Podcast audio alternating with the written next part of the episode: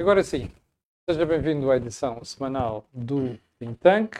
Já sabe que o Think Tank é um programa criado aqui no, no canal Acordo do Dinheiro para analisar a situação política e económica do país e essa análise é feita semanalmente pelo Jorge Marrão e pelo Joaquim Aguiar. Ora, tivemos há bocado alguns problemas para colocar isto no ar, mas já está tudo bem. Ora, antes de irmos ao programa de hoje, quero lembrar que este canal tem uma parceria com a Prozis e que também este programa tem ainda ajuda à produção do grupo Sendis Alidade. Ora, o que é que nós vamos para si esta semana? Naturalmente, a situação política. E um aspecto particular do momento que nós vivemos. Imagine que amanhã o Sr. Presidente da República decide convocar eleições antecipadas. E nós vamos para essas eleições. Ora, imagine também que o resultado das eleições é uma distribuição parlamentar muito próxima da atual, embora com dois ganhos acentuados, do Chega e da Iniciativa Liberal. Ora, como é que se governa o país nessa circunstância? Se a esquerda não tiver maioria e também se a, direita não tiver maioria. Ora, podemos ter um bloco central, ou seja, PSD e PS no governo, ou poderemos ter o partido mais votado como governo suportado num acordo parlamentar que preveja um conjunto determinado de reformas ou de medidas políticas a tomar. É essa a questão que vou colocar ao Jorge e ao Joaquim e que vai ser o cerne do programa desta semana. Joaquim, imagina este cenário. Não há maioria à esquerda, não há maioria à direita. Como é que se governa o país? Camilo, nós precisamos é de perceber como é que se chegou aqui. Porque enquanto não se perceber como é que se chegou aqui, não se sabe como é que se há de sair daqui. Ora, nós chegamos aqui porque a frente esquerda, que era maioritária no Parlamento, não era maioritária na estratégia. Isto é, estava internamente dividida. O que desde logo recomenda que seja qual for a fórmula para o futuro, depois das próximas eleições, o que tem de se assegurar é que haja unidade estratégica, seja de um partido que forma governo, sendo minoritário e tem de fazer acordos pontuais, mas tem de fazer esse percuto ou que se reflete em cada um dos países de modo singular. E, portanto, cada um dos países tem que encontrar a sua resposta para essa crise generalizada. Ora, o que se verificou nestes últimos anos, nestes últimos seis anos, é que essa falta de maioria estratégica foi escondida em nome da estabilidade. Ora, a estabilidade, isto é, os governos mantêm-se, mas podem governar tão mal que o melhor era que caíssem que é para serem substituídos por outros. Ora, este caiu não por razões orçamentais, mas por razões políticas.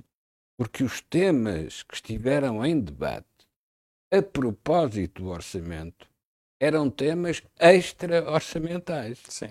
Ora, isto significa que quando se quer avaliar a estabilidade ou, ou a maioria estratégica ou a coerência estratégica,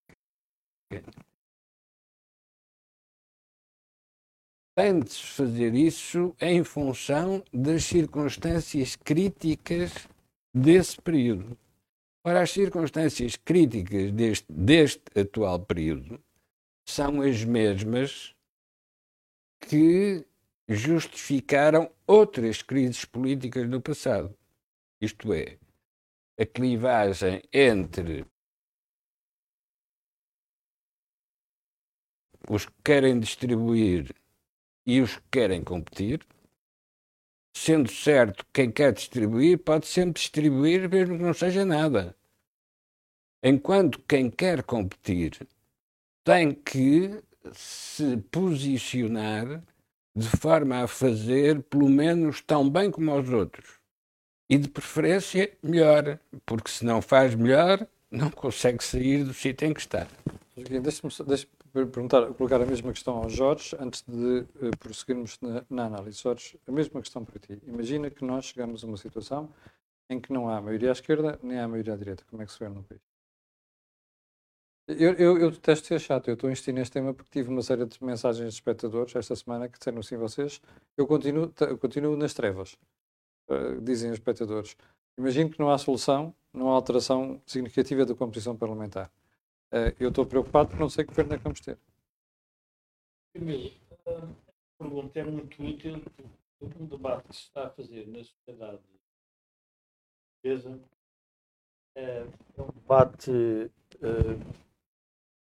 é um debate interessante porque está a discutir datas, se é 16 de janeiro ou 30 de janeiro. E isto tem a ver com as lutas partidárias à direita. Quando nós olharmos para o resultado das eleições em 16 de janeiro ou em 30 de janeiro, provavelmente a composição do Parlamento é mais ou menos idêntica. Os líderes podem ser diferentes. Idêntica à atual. Idêntica à atual, Sim. Pode haver uma melhoria, pode Sim. haver umas alterações a nível do bloco da esquerda, da extrema esquerda. Mas é improvável que estruturalmente seja muito diferente. É improvável que estruturalmente seja diferente. Portanto, quando o Joaquim fala, é melhor sabermos porque é que chegamos aqui, já agora também convinha saber como é que nós vamos sair daqui. Sim. Porque o sair daqui é relativamente fácil para o Presidente da República. Porque o Presidente da República já ganhou o seu mandato. Por uma razão simples. Porque qualquer que seja a composição, vai poder dizer o seguinte: vocês tinham prometido criar uma estabilidade e não a cumpriram. Até essa é a vossa responsabilidade. E depois vai-se formar uma maioria no Parlamento. Qual é essa maioria? É que os partidos entenderem que devem ser levados a cabo e a maioria maioritária irá sempre ser entre o PS e o PSD. Portanto, temos um bloco central, um não, governo não, não. um bloco central. Não, não é necessário, não é necessário a ideia do bloco central. Então. O que é necessário é que tem que haver alguém que lidere uma alteração estrutural do país, e aí estou com o Joaquim, é melhor percebermos porque é que nós chegamos a esta situação. Quando digo a situação económica, de dívida, de problema da segurança social, os sistemas de saúde, o sistema económico, tudo tudo que está à volta da nossa sociedade e economia, mas depois devemos dizer, então faz favor, façam um acordo que seja razoável para se governar o país nos próximos dois anos. E aí não podem sacar a responsabilidade ao Presidente da República. O Presidente da República teve uma responsabilidade foi não ter pedido o acordo escrito. Mas a partir de agora, os partidos, qualquer que seja o acordo, ai, tenho a certeza que ele vai pedi-lo por escrito. Já caiu numa, não vai cair na segunda. Portanto, eh, o país penso que está a fazer um debate errado eh, no sentido em que quer discutir ehm, as lideranças mas não quer discutir o projeto e a falência do projeto anterior. Mas, o, mas o, o, os projetos não dependem das pessoas que vão liderar os partidos? Oh, Camilo, há, há duas. A, a, grande diferença que eu vejo, e é, e é significativa, o professor Cavaco Silva, enquanto Presidente da República, tinha sugerido que António José Seguro chegasse a acordo com Pedro Passos Coelho. Durante o governo da Troika durante o governo da Troika. Essa sugestão tinha uma vantagem, porque o PSD tem na sua matriz um ímpeto muito mais reformista.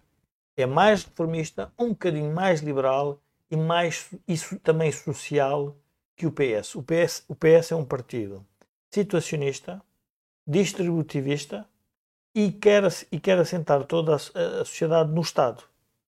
E, portanto, ora, nós não conseguimos fazer esta mudança se for o PS a ter a liderança. É porque o PS, como se viu, preferiu fazer, preferiu fazer um movimento à esquerda do que se entender com Rui Rio. E Rui Rio propôs não sei quantas vezes para faça um acordo, proponham-me que eu veja o que, é que é, o que é que se pode fazer. Não quis fazer. E, portanto, o problema destas eleições é se não sair uma maioria na alternativa reformista. É sair uma maioria em que é o PS que determina. Eu não estou a dizer isto no sentido em que quer um resultado ou quer outros. Os portugueses vão decidir qual é o resultado. Quero dizer é, se eu observar, enfim, de uma forma mais distante, eu tenho que perceber qual é o partido que tem mais vontade ou tem mais, diria, história e tem mais cultura, se quisermos, reformista. E é claramente o PSD. E, portanto, a necessidade do PSD se esclarecer quanto a isto é muito importante, porque isso significaria que qualquer acordo que se fizesse a nível do centro tinha um líder que tinha uma vocação muito mais, se quisermos, nunca teve problemas com a sua vocação europeísta, nunca teve, eh, eu diria, tendências, se quisermos, mais à esquerda, como neste momento estão a vigorar no PS, e que é evidente, e que alguns militantes do PS começam já a falar, o caso de Adalberto Cabos Fernandes, o caso de Sérgio Sousa Pinto.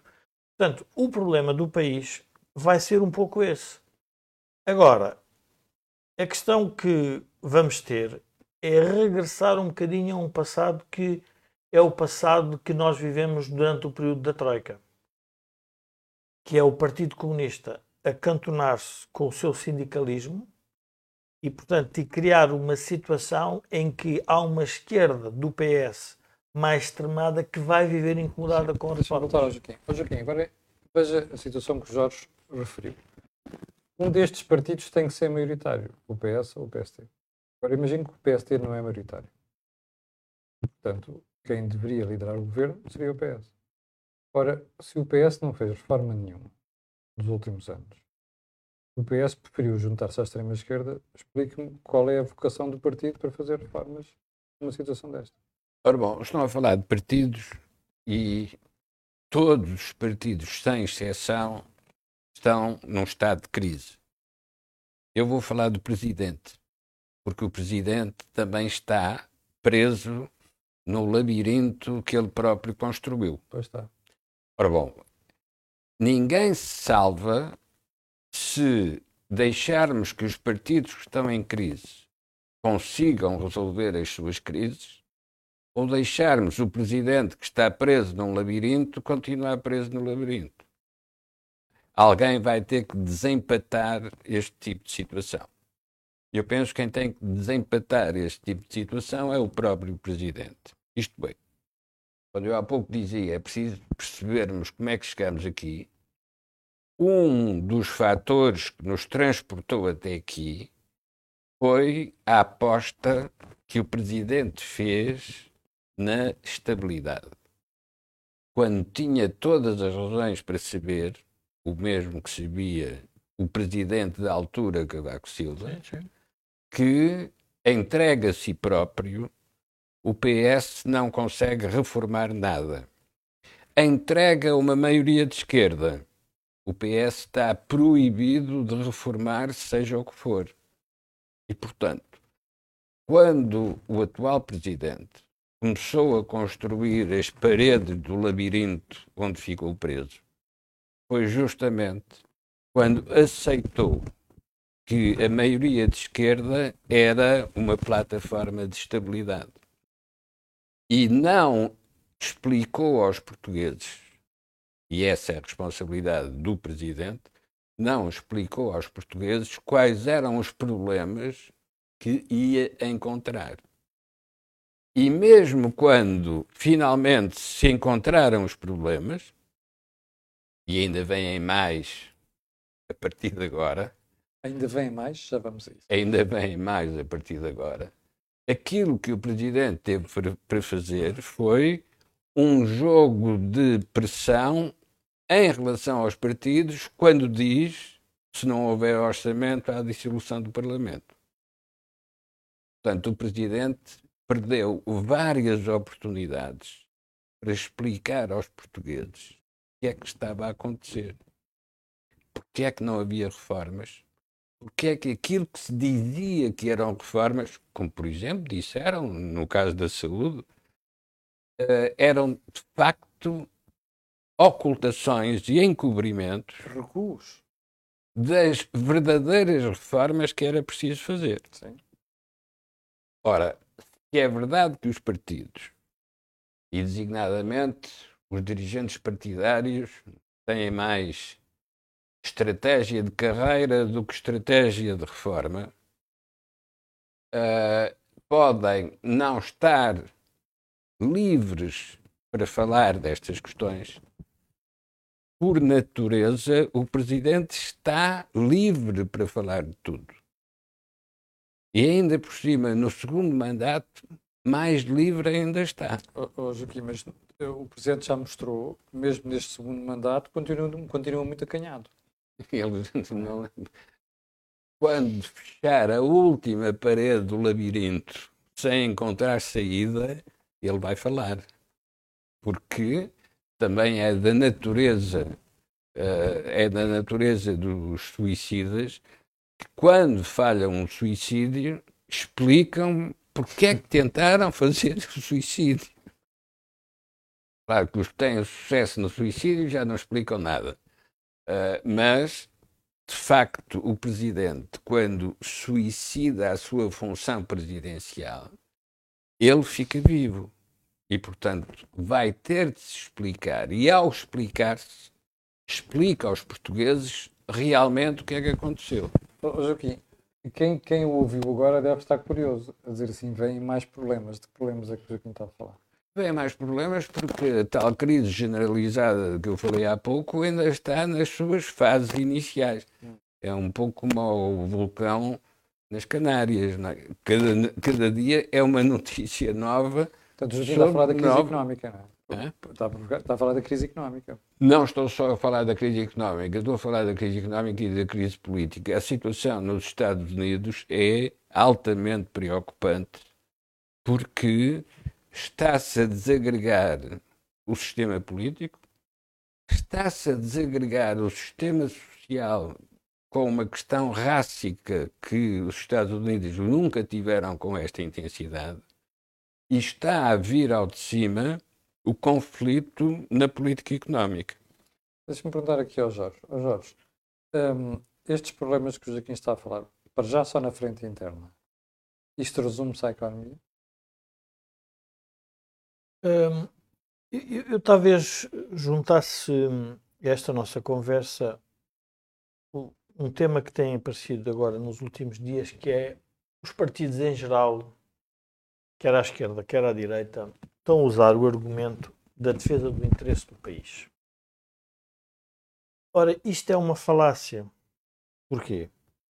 Porque os partidos têm interesses partidários e para nós eleitores, o que interessa saber é como é que os interesses partidários interpretam o interesse do país. E aí é que eles cometem um erro, porque todos nós estamos a perceber que o grande problema dos partidos até 16 de janeiro ou até 30 de janeiro é quem é que faz as listas para o Parlamento. Não há mais nada de relevante a não ser quem é o tipo que assina a lista final. Sim. Pronto. Portanto, as pessoas estão a perceber isso. Mas, Mas nenhum tu não deles. estás preocupado com as listas? Não, não, não estou preocupado com as listas porque eles ainda não fizeram o exercício anterior. Que é saber como é que o país é mobilizado, não pelas listas, nem pelos nomes, mas pelos projetos que eles querem fazer perante todas as crises que estamos a assistir. Por exemplo, saber o que é que o PSD vai fazer com uh, a despesa do Estado, com a segurança social, com a saúde, tudo isso. Finanças. Com o aumento das taxas de juros, com o aumento da energia, com a competitividade da economia, nós teríamos de estar a, a debater tudo isso.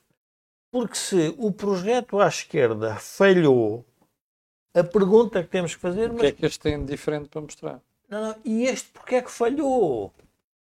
Os, tem que haver uma denúncia dos partidos que são da alternativa. Meus senhores, este projeto falhou por isto, isto, aquilo, aquilo outro. E o Partido Comunista está a fazer uma coisa muito relevante, que foi ter antecipado um problema que sabe que vai ter que conviver com ele, que é a nível de emprego, a nível do trabalho, tudo se vai complicar. Vai se complicar na lógica, obviamente, do Partido Comunista. Porquê? Porquê? Porque é a ideia do emprego garantido ah. em, todos as, em todas as suas, em toda a sua plenitude os salários garantidos, a questão da precariedade, tudo isso vai, vai pôr em cima da mesa. Portanto, o Partido Comunista percebeu essa parte do problema. Claro que o PS julgava que metia o Partido Comunista no bolso, mas não o conseguiu fazer. E, portanto, o, o, que vai, o que é um pouco assustador é nós assistirmos a uma mudança geopolítica brutal em que há dois competidores claríssimos sobre a ordem mundial, os Estados Unidos e a China, e nada está estabilizado. A Europa, com todas as suas virtudes, mas ainda assim cheia de problemas e de contradições, e nós andamos aqui a discutir uh, os nomes. Os nomes. Andamos a discutir os nomes. Vão sempre dizer, bom, mas os nomes são relevantes. Mas os nomes são relevantes se trouxerem ideias novas. Não, não trazem? Não trazem. Não, pelo menos que eu saiba, do que eu tenho estado a observar, até agora ninguém trouxe ideias novas. A única coisa que estão a dizer é que são melhores que o outro. Mas não é suficiente perante o problema que nós temos. O Joaquim tem razão, mas há alguém no sistema, no sistema constitucional que deveria dizer isto. Ah, o Presidente da República. Então, mas ele nunca disse em seis anos, não acredito que vai dizer agora. E, e, isso leva uma, leva uma, não é fazer nenhum paralelismo com o Américo Tomás, mas leva-me a uma, que é a interpretação que, este, que o Presidente da República quis fazer do seu mandato. Eu recordo-me que as frases que o, que, o, que, o, que, o, que, o, que o marcaram foi a crispação e a estabilidade. Mas a crispação às vezes é necessária. Não é uma crispação nem revolucionária, nem suicida, nem uma crispação uh, guerreira. Mas é uma crispação de nós temos que dizer, temos que concordar sobre aquilo que divergimos. Há uma coisa que temos que chegar a acordo. Divergimos no quê? Nisto e nisto. E depois cada um vai à procura das soluções. E dentro dessas soluções o país encontrará a solução. Eu diria que isto é, uma, é, uma, é um momento em que a esquerda claramente é perdedora. É perdedora porquê? Porque em seis anos não conseguiu chegar a acordo nem transformar o país seria muito estranho o país dar-lhe uma maioria. Então, o que é que se passou que nós não vimos? E eu acho que a esquerda está-se a perceber disso. O que a esquerda está espantada é que no exato momento em que eles sentem que o projeto deles tem falhas seríssimas, a direita se dedica a inter... quer dizer, se dedica a, a, uma, a uma guerra de nomes a uma, a uma disputa de administrativas que, no fundo, parece que são uh, essenciais e usando até termos que são, eu diria, prejudiciais para, para o momento que vem a seguir a 16 de janeiro ou a 30 de janeiro, que é o momento de, de forma, diria, tranquila, as partes sentarem e discutirem. Porque a própria direita, se tiver maioria, quiser transformar o país, tem que também, em algumas matérias, chegar a acordo com o PS.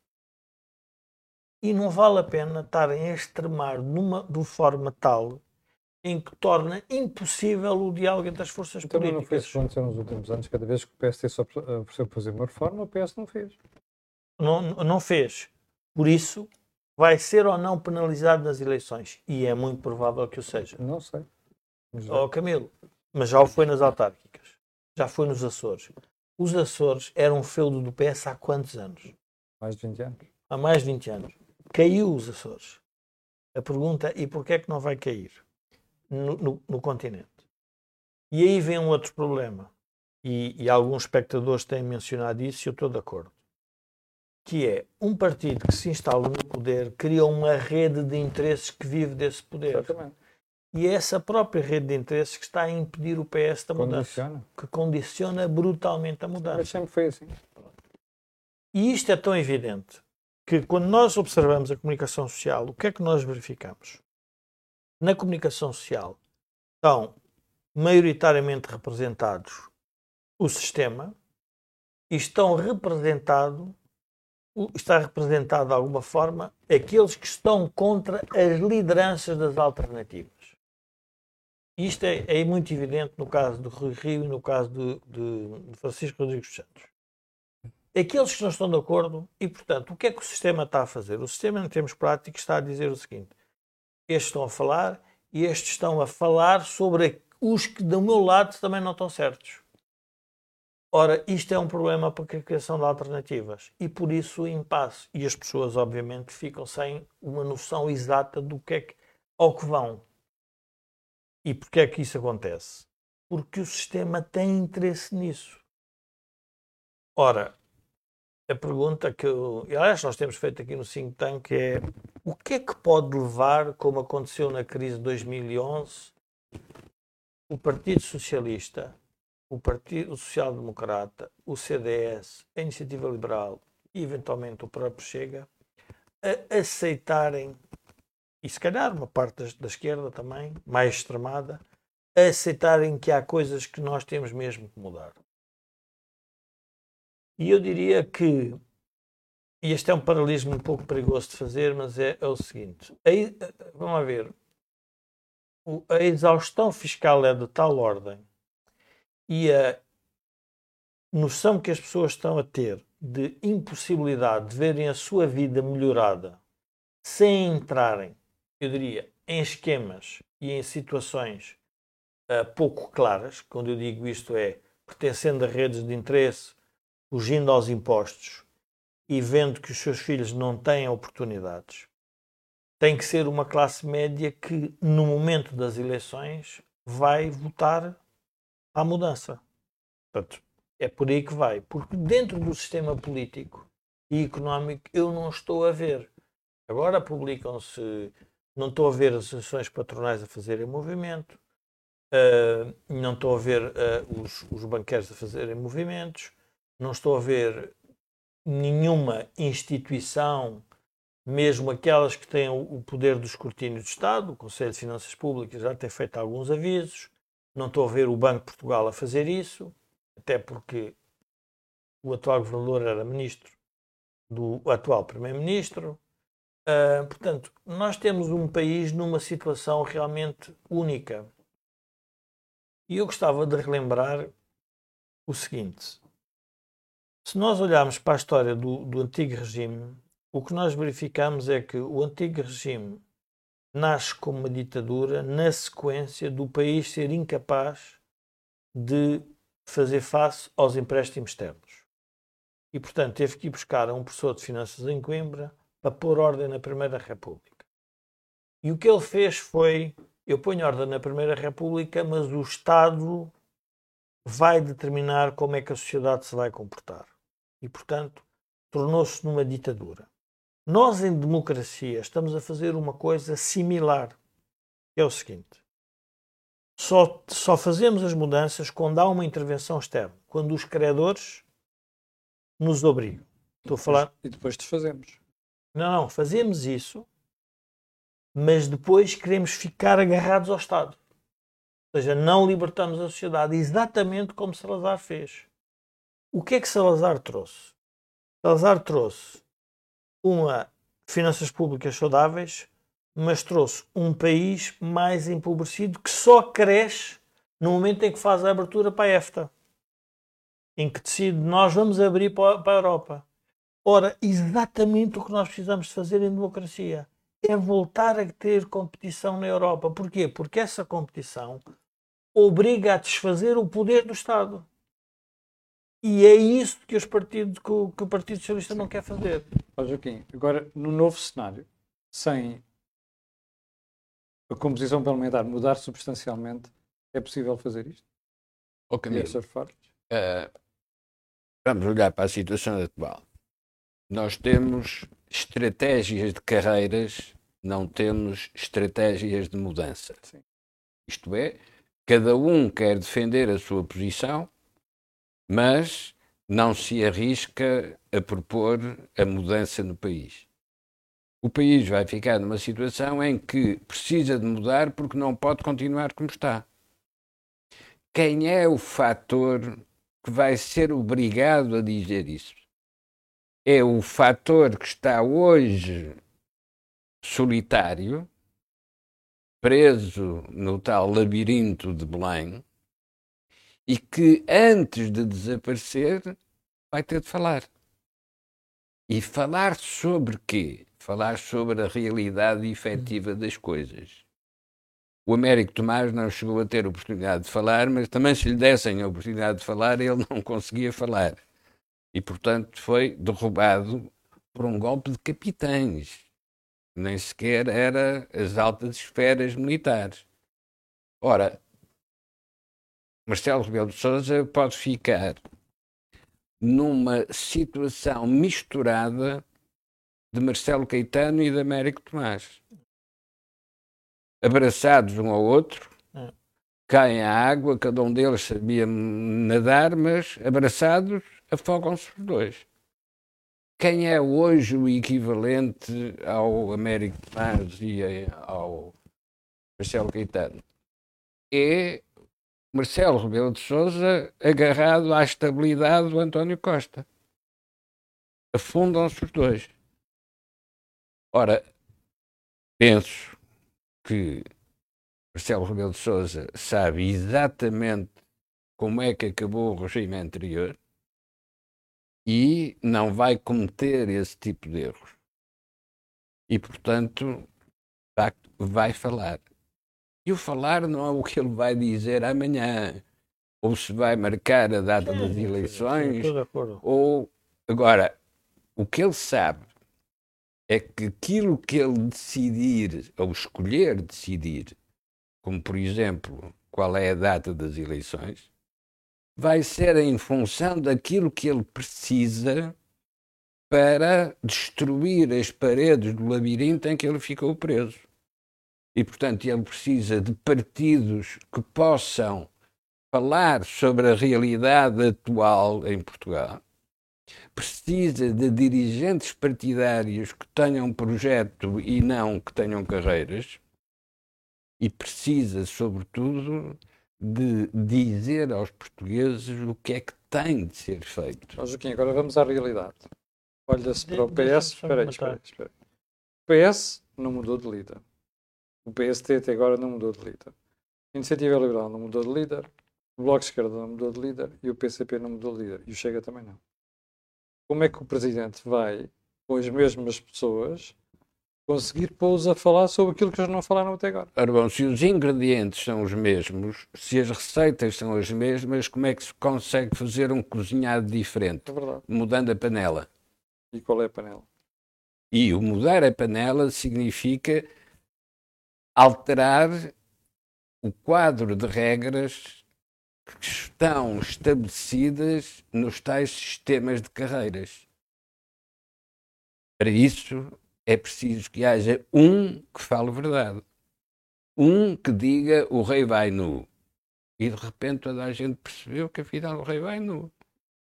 Isto é, toda a gente tem de perceber que as posições do Partido Comunista são para uma sociedade e para uma economia que já não existem que as posições do Partido Socialista que quer reformar à esquerda são uma impossibilidade porque não conseguiu reformar nada. Mas que as posições dos radicais de direita são igualmente impossíveis porque não têm nenhum projeto. Então, qual é o projeto? Volta a ser a Europa. Toda a história de Portugal é a procura de um exterior é que compense as insuficiências interiores. Mas, Joaquim, mas durante estes seis anos o PS também teve a Europa e não ligou nenhuma, quis fazer as alianças com quem? Serviu-se da Europa para fazer a sua carreira. Sim. E até, provavelmente, o atual Primeiro-Ministro tinha uma carreira europeia no seu horizonte. E porquê é que isso havia, de Ora, agora? O que é necessário é o processo inverso interiorizar a Europa nas carreiras dos políticos nacionais. Ora, sobre isso, sabemos que a esquerda é nacionalista, Sim. embora tivesse uma ideologia internacionalista, Sim. enquanto havia União Soviética. Mas quando não há o sol da terra para iluminar as almas, porque é que a esquerda é nacionalista? Porque todo o poder concentrado é nacionalista. É o Salazar? Isto é, o poder precisa fechar fronteiras. É que eu como o, o galo precisa da rede do galinheiro para as galinhas não fugirem. O, o- o exemplo que o Joaquim tem nisso é uh, as questões relacionadas, por exemplo, com os tais interesses estratégicos. Quando o governo entra na TAP, porque estava lá um acionista estrangeiro, basicamente o que está a dizer é para eu manter o poder, eu tenho que lá estar. Sim. E, portanto, qu- quando, nós estamos, quando eu estava a fazer o paralelismo entre o antigo regime e, a democracia, em que o fechamento é porque se quer manter o poder. Claro. Porque esse poder, a partir do momento em que é espalhado pelo exterior, nós deixamos de o controlar um conjunto de, de decisões e de matérias. E, portanto, aqui, onde é que eu, eu, eu gostava também de relembrar as pessoas de quem é que no Partido Socialista percebe melhor a necessidade de reformas? Paradoxalmente é Zé Sócrates. Porquê? Porque Zé Sócrates foi obrigado a confrontar-se com os seus erros ao ter pedido ajuda externa. Quando Zé, Só- quando Zé Sócrates faz a ajuda externa, tem que negociar um pacote de reformas para o país. E o pacote é-lhe imposto, não é ele que o aplica. E quem o aplica é o é o Pedro Passos Coelho. Mas ele percebeu o que tinha que fazer. Então, mas, Mas o Partido Socialista que ganhou não foi esse. Foi, o- foi o Partido não foi só o Socialista. Partido Socialista que ganhou, Jorge. O, o, o, José Sócrates, quando tentou regressar à vida política, depois do exílio em Paris, veio desdizer tudo aquilo que Não, tinha acontecido. Não, mas Camilo, o que eu quero dizer é o que estava a acontecer no Partido Socialista era uma linha, se quisermos, mais de uma social-democracia reformista na lógica de António José Seguro. E que tinha percebido que tinha que ir por aí. Foi impedido pelo tal aparelho partidário. Sim, Mário Soares, António Pronto, Costa, todos o impediram. Manel Alegre. Foi, foi, foi um colo. E esse Partido Socialista é o Partido Socialista que nos governa há seis anos, Sim. em que é confrontado com as suas próprias, eh, diria, incongruências e, no limite, incompetências para reformar o país. Pô, Jorge, mas não mudou e pelas Não, mas e- onde é que eu quero chegar mudou. com isto? Mas onde é que eu quero chegar com isto? Mas é o Partido Socialista que está no poder e não tem tempo entre 1 de novembro e 16 de janeiro ou 30 de janeiro discutir as listas e Claro. a mudança do partido. Claro. Nem quer. Nós reparamos, o partido está mais silencioso e foi o partido que nos trouxe até aqui. O que sabem é que não conseguem fazer este debate neste momento.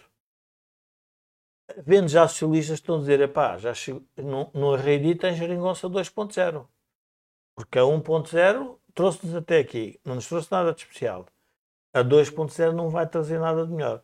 Portanto, nós estamos numa situação em que, à esquerda, como o Partido Socialista ganhou com maiorias absolutas e tentou fazer as reformas, só que depois foi num caminho de desastre das finanças públicas, regressou a um passado que era um passado que nós pensávamos que estava enterrado, que era o passado em que poderia companhão de Ruth, da, no fundo, que estava na aula magna da extrema-esquerda e do Partido Comunista. Ora, isto acabou de, acabou de, de, de revelar que a solução não é por aí. Portanto, nós estamos numa situação em que não há realmente nenhum agente político nas instituições que permita revelar tudo isto e dizer ao país: olha, isto não vai dar certo desta forma. Agora, vamos admitir que o presidente eh, Marcelo Rebelo de Sousa diz aos partidos o seguinte: até vocês encontrarem uma solução estável, vai haver eleições. Vai obrigar a toda a gente a clarificar o seu papel e onde é que quer chegar. Que agora está o regular funcionamento das instituições para o, para, o, Presidente da República é o quê? É ver um orçamento e um governo e uma aplicação de fundos. Se não lhe apresentarem a solução, diz então vamos continuar em eleições, como aconteceu em Espanha, ou como aconteceu em Itália, em que não há eleições, mas é eleito um, é, é nomeado um primeiro-ministro acordo com todos os partidos. Que olha, faz isso, nós assinamos todos um papel a dizer teu mandato é fazer isto, e o assunto resolve-se desta forma. Portanto, é por aqui que nós vamos ter que debater eh, nos próximos meses, Camilo. Não vale a pena nós estarmos aqui a pôr a cabeça na areia, julgando que isto se resolve com mais uns deputados dali e mais outros deputados ali. Nada isto, faz- isto leva-me a uma pergunta eh, que até agora não foi feita, que é eh, isto que o Jorge está a dizer eh, dá espaço ao Presidente para dizer não vamos ter eleições? Se vocês não apresentarem um, um, um- uma alternativa. Não, dá espaço para o Presidente dizer a data das eleições será função Claro, da reorganização dos partidos claro. para que as eleições tenham sentido. E isso seria o quê, materialmente falando? Porque a alternativa, a alternativa é estarmos a repetir eleições de seis em seis meses. Sim. Uh, por dispositivo constitucional, a, a- a nova Assembleia não pode ser eh, dissolvida num determinado prazo, mas uma vez ultrapassado esse prazo, pode ser dissolvida outra vez. E, portanto, para evitar esse tipo de carrossel, compreende-se que o Presidente delimita um prazo para a reorganização partidária e esse prazo é definido pela marcação da data das eleições. Ó, Joaquim, concretamente, qual é que é o prazo que permitiria que Calma, os partidos calma. eh, reorganizassem? Portanto, neste momento, na lógica das carreiras, aquilo que os dirigentes partidários dizem é que marcar as eleições para uma data distante no tempo significa querer privilegiar os que se candidatam a substituir os que estão nas posições de chefia dos partidos É verdade. o Presidente pode explicar que vai marcar as eleições a uma distância suficiente daquilo que ele entende que os partidos podem fazer para se reestruturar. Isto é, todos os partidos tinham datas marcadas para a renovação das suas direções. Foram surpreendidos com a precipitação da crise e a necessidade de fazer eleições. Essas eleições só devem acontecer depois de respeitados os prazos que estavam previamente definidos nos estatutos dos diversos partidos para que definam a sua estrutura interna e depois vão a eleições. Mas esta escolha que o Presidente tem de fazer tem de ser acompanhada de uma outra coisa. É que é preciso não apenas substituir ou Manter. manter os dirigentes, é preciso que haja projetos estratégicos para tenha sentido fazer eleições. Isso significa que é o presidente que tem de falar sobre como é que chegamos até aqui e como é que saímos daqui.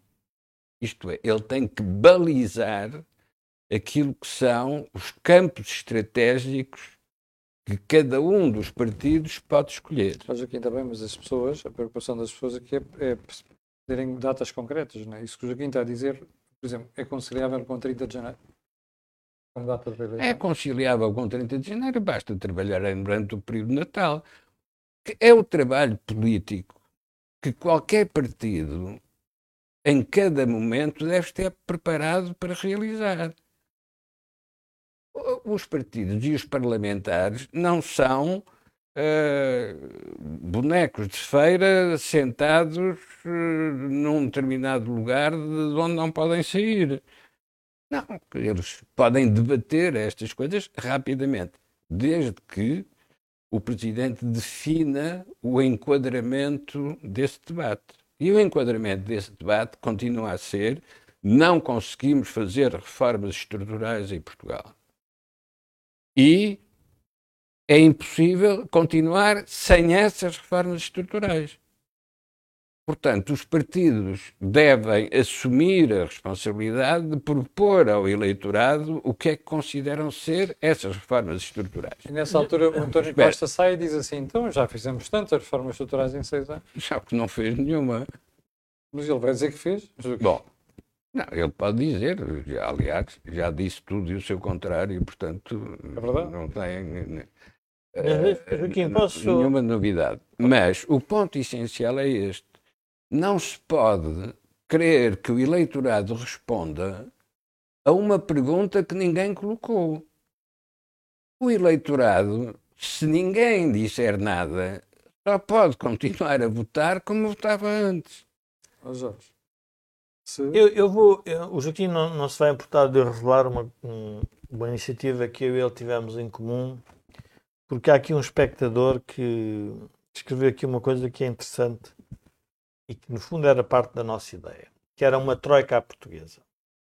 E nós tínhamos trabalhado numa ideia que era um memorando de portugueses para portugueses. No fundo, qual era a ideia que tínhamos? Era aquilo que os criadores nos disseram que nós tínhamos que fazer e disseram à maioria dos portugueses, porque se acreditamos na democracia representativa dos partidos, disseram ao PS, disseram ao PSD e disseram ao CDS. Foram os três que assinaram. Disseram o que é que vocês têm que fazer para mudar este, o vosso país. E depois o que é que aconteceu? Houve um que saltou, que foi o PS. Pronto. E esse está a pagar hoje por isso é o país não mudou na altura de passos e depois fez o que eles dizem a reversão. A reversão é o resultado.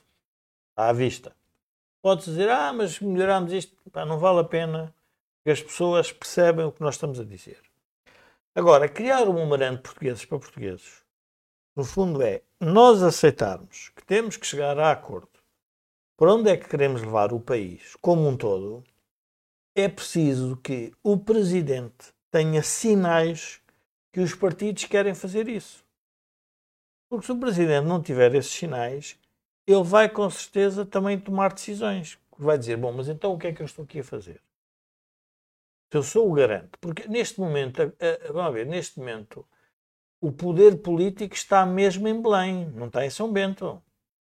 Quem vai determinar o que vai ser o sistema partidário português é o atual Presidente da República. Jorge, mas ele não tem vontade nenhuma de fazer isso. Não, Não Camilo, mas nós podemos argumentar, e é um argumento válido, mas nesse caso, então temos de dizer, epá, se não temos nem Parlamento que mude, nem Presidente da República, o que nós precisamos mesmo é de ser anexados a uma intervenção externa.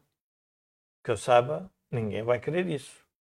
Portanto, é dentro do quadro da democracia que nós temos que conviver. E, portanto, eu tenho que. Isto é, isto é quando me perguntam, às vezes, assim: bom, mas há um problema com os tribunais. No limite, eu tenho que aceitar que o juiz fez aquilo que ele achava que devia fazer. Se eu não acreditar no sistema judicial, então tenho que mudar o sistema judicial. Se eu não acreditar no sistema presidencial e neste presidente, então a consequência dessa minha leitura da situação é então temos que mudar o nosso regime constitucional. Porque não é suficiente um presidente desta forma. Ora, eu acredito que o próprio presidente, perante a dimensão do problema que temos, é que eu acho, oh, nós temos de uma pandemia. Temos os fundos todos para aplicar. Temos o problema da dívida para resolver. Temos o problema da falência dos serviços públicos, no sentido do serviço ao cidadão. Temos um problema na saúde. Temos o problema das reformas. Temos um problema de capital. Temos um problema de demografia. E nós vamos continuar a fazer aqui debates entre partidos em, em programas de televisão, como, como se parecesse que tudo se resolve num debate. Não é, Camilo. Tem que ser com a governação e com compromissos. Ora, se isto não for entendido pelos atores políticos, naturalmente que vai crescer. Quais são, quais são os partidos que vão crescer? Vão crescer os partidos que não têm responsabilidade nenhuma nisto. É o caso da Iniciativa Liberal, que é o caso de Chega. Nenhum deles participou nesta história que nos trouxe até aqui. E, portanto, os portugueses vão fazer uma escolha simples. Abstêm-se, vão para a Iniciativa Liberal ou vão para a esquerda. Pode ser que seja um partido à esquerda. Tipo Livre. Vem com um discurso diferente. É um partido de esquerda, mas europeísta. Não é nacionalista. Pronto. Mas as franjas vão ter que crescer. Porque se os partidos do centro e que tiveram responsabilidade governativa não chegam a acordo como é que se muda o país, então, como é natural, as pessoas vão fazer um voto de protesto. E o voto de protesto são aqueles que não participaram nisto, como é óbvio. Eu estava a ouvir o Jorge estava-me a lembrar que nós tivemos um rei, Dom Carlos, quando estava no estrangeiro, dizia lá tenho que voltar para aquela piolheira. Acabou o regime monárquico. Bom, não é? Não demorou muito tempo a acabar, mas acabou. Isto é, os regimes podem chegar ao fim por responsabilidade dos próprios que meteram a situação política numa rotunda de que ninguém sai. Não é que a rotunda não tenha saídas, tem, mas se os viajantes não chegam a acordo sobre qual a saída que escolhem, não conseguem sair da rotunda. Andam ali eternamente à volta. O problema é que, quando acaba o combustível, já não podem continuar à volta. E esta crise vai fazer acabar o combustível que tem permitido ao regime democrático português andar numa rotunda. E vão ser necessárias reformas por decisão interna ou por força das circunstâncias. E as circunstâncias podem ser particularmente negativas para uma sociedade que está envelhecida, endividada, sem vitalidade demográfica, por poder estar envelhecida e ter muitos jovens. Não. Envelhecida e não tem vitalidade demográfica.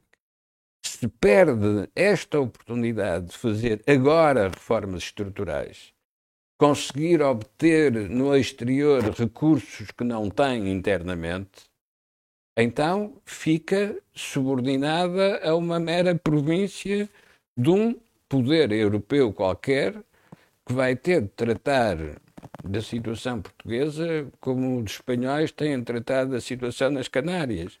Oh, Joaquim, eu só, só queria dizer uma coisa que, que tem a ver com essa questão do poder europeu. Quando nós observamos o tempo de Salazar, nós habituamos, os portugueses habituaram-se a um empobrecimento ou a não crescimento do rendimento, como seria de esperar numa sociedade que estivesse aberta ao exterior. E só quando nós entramos na tal onda europeia. Ou seja, o que eu quero dizer, Joaquim, é que nós podemos ter uma situação em como não temos moeda própria, não controlamos a nossa taxa de juro, mas podemos ter, e já percebemos que o PS já percebeu isso, o PS vai continuar a ter contas certas, custe o que custar. Com impostos. Com impostos. E isso é, é, é criar o empobrecimento geracional e por décadas. Claro. E, no fundo, o país torna-se um país eh, amorfo e um país de imigrantes. Ou seja, vêm para cá aqueles que têm rendimentos porque o país se torna barato e aqueles que querem procurar melhoria de vida vão para fora. E, portanto, a democracia, o sistema democrático, não pode gerar empobrecimento. Não deveria permitir gerar empobrecimento. Ora, a situação como está pode levar a, com um país envelhecido, com muito endividado, que nós fiquemos empobrecidos por muito tempo. Porque o sistema. Isto, eu, eu, hoje de manhã falava com, com um, um, amigo meu sobre a questão, ele estava preocupado como é que isto evoluía dizia assim: bom, e estava a, a, a concluir o seguinte. Para tentar explicar qual é o problema do sistema político português. Na altura em que o Banco Espírito Santo era o rei o senhor da banca portuguesa, nunca o Banco Espírito Santo poderia criar o BCP. Porque o BCP foi o concorrente do Banco Espírito Santo. E, portanto, quem cria o BCP é um conjunto de pessoas que percebe que o, o, o Banco Espírito Santo não estava a cumprir a sua função dentro do sistema bancário. Em um sistema político, como é que funciona a concorrência? É a criação de novos partidos que aparecem para explicar que os atuais não estão certos a mudança de liderança não vai ser já suficiente. Tem que ir mais longe. E por isso é que esta crise pode originar uma outra, um outro, uma outra, uma outra solução. As pessoas vão querer o Dom Sebastião. Vão Que- querer, E quem é o Dom Sebastião?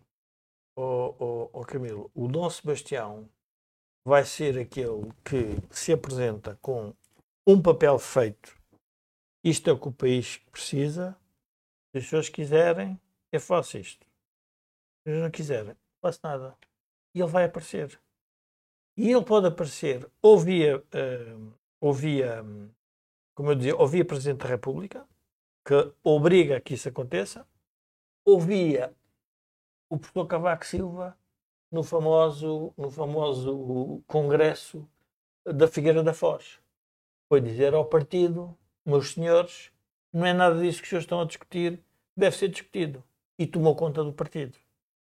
Portanto, o Dom Sebastião é uma figura mítica para os portugueses, mas tem uma lógica e, e faz parte da nossa identidade. Nós precisamos de ter o Dom Sebastião. Porque, como o país é pequeno, as redes de interesse são muito fechadas, ninguém tem interesse em vir dizer que o rei vai nu. Mas ele há um momento em que vai dizer, alguém vai dizer que o rei vai nu. E esse é o Dom Sebastião. E, portanto, nós estamos a criar condições políticas para o aparecimento, quer de forças políticas mais extremadas, ou diria isentas ou céticas, caso, por exemplo, da iniciativa liberal, que obviamente tem um projeto liberal, todos já sabemos qual, o que é que é. Temos o Chega muito mais extremado, mais, mais baseado na insatisfação do que está a passar no sistema e, portanto, vai cavalgar essa onda sem, sem, sem, sem temor algum. Mas no final do dia, nós, a pergunta é: mas nós vamos precisar de alguém que governe o país e que tenha maioria. E isso vai ter que emergir dos partidos centrais. Vai ter que emergir do PS ou do PSD. Alguém vai ter que aparecer a dizer: meus senhores, é por aqui. O PS não vai conseguir fazer isso neste momento porque tem muito pouco tempo para discutir o assunto. E aquilo que António Costa fez, António José Seguro, é muito provável que ele agora também prove um bocadinho desse fel. Como assim? Pedro Nuno Santos? Pedro Nuno Santos não. Ou Pedro Nuno Santos ou uma ala mais moderada do PS. Vai ter que dizer que isto não vai lá com mais PS à esquerda. Não vai lá. Não é por aí que é o caminho. E Joaquim acha que isso vai acontecer agora? Antes das eleições? Ó Camilo, eh, estes esquemas do Dom Sebastião têm dois problemas. É em primeiro lugar, Dom Sebastião é um derrotado. E em segundo lugar, E desaparecido. não E que só desapareceu? desapareceu, é desapareceu no nevoeiro e nem nós o víamos, nem ele nos via a nós. Mas nós precisamos do transcendente. Ora bom, mas o problema do transcendente é que a gente não o vê e não sabe se o transcendente nos vê a nós. E, portanto, na dúvida, o melhor é trabalhar com o que temos. E uma das coisas que o aparelho partidário tem muito importante é que controla os excessos dos dirigentes, desde que tenha competências próprias. A vitalidade do PSD no tempo de Sá Carneiro não tem comparação com a vitalidade do PSD no tempo do Rui Rio. Tem comparação absolutamente nenhuma. Mas não é porque o Rui Rio é diferente do Sá Carneiro. Não, é, os aparelhos partidários eram completamente diferentes. Por exemplo, quando o aparelho partidário do PSD faz chumbar o orçamento do, do primeiro do primeiro-ministro ah, Nobre da Costa. não o que veio a seguir ao Nobre da Costa Fernando Eh, Lopes. Hã? Rita Silva. Fernando Lopes, quando aparece com, o- com, o- com, com o Fundo Monetário Internacional. não Ah, qual é o primeiro-ministro de iniciativa presidencial antes da Pinta Silva É o Nobre da Costa. Ah, então, mas o Ministro das Finanças era o Sousa Franco. Nessa altura. isso era com a Pinta Silva Sim. Não. Antes da Pinta Silva é o. Da Costa, não é? Vamos- Sim, mas. Canal Mota, Passo. Mota Pinto. Monta Pinto. Ora, quando Carlos Mota Pinto Monta Pinto, sim, é o Bloco Central. está no, está no, no governo de iniciativa presidencial que vê o seu orçamento chumbado, é porque há as opções inadiáveis, Sim. grupo dentro do PSD, que vota contra eh, por razões de financiamento da instituição militar. É esse o pretexto para esse confronto. Mas, quando o Presidente da República anuncia aos partidos, neste caso ao CDS, numa audiência em Belém, que o próximo Primeiro-Ministro de Iniciativa Presidencial será Maria de Lourdes Pintacilgo, com a obrigação de realizar eleições, que tinham de ser eleições intercalares, porque a Constituição obrigava a que houvesse eleições em 1980, estávamos em 79. O Adelino Amaro da Costa, nessa audiência com o Presidente, anuncia-lhe que vou logo à noite falar com o Dr. Sá Carneiro, propor-lhe uma aliança para essas eleições. Atenção, temos que fechar o programa, já passámos uma hora. Diga. Eh, se o Dr. Sá Carneiro não aceitar esta proposta, vou propor ao grupo dos inadiáveis, grupo do PSD, fazer essa aliança. Fez a aliança com o Dr. Sá Carneiro, fizeram a aliança democrática, tiveram maioria absoluta. Isto mostra uma vitalidade nesse É verdade. tempo Que não que não é comparável com a de agora. Claro. Qual é a diferença? As pessoas têm menos qualidade, são menos competentes, não tem nada a ver com isso. A diferença é que habituaram-se ao discurso da resignação. Deixaram de discutir alternativas. Deixaram de se confrontar, em termos de debate político, as diferentes formas de responder aos problemas. E por isso, como se resignaram, Muito bem. estão na tal situação de, na rotunda, andam sempre à volta a fazer o mesmo. Eu, eu só Bom, queria, deixa-me só dizer uma coisa, Estamos com uma hora e três minutos.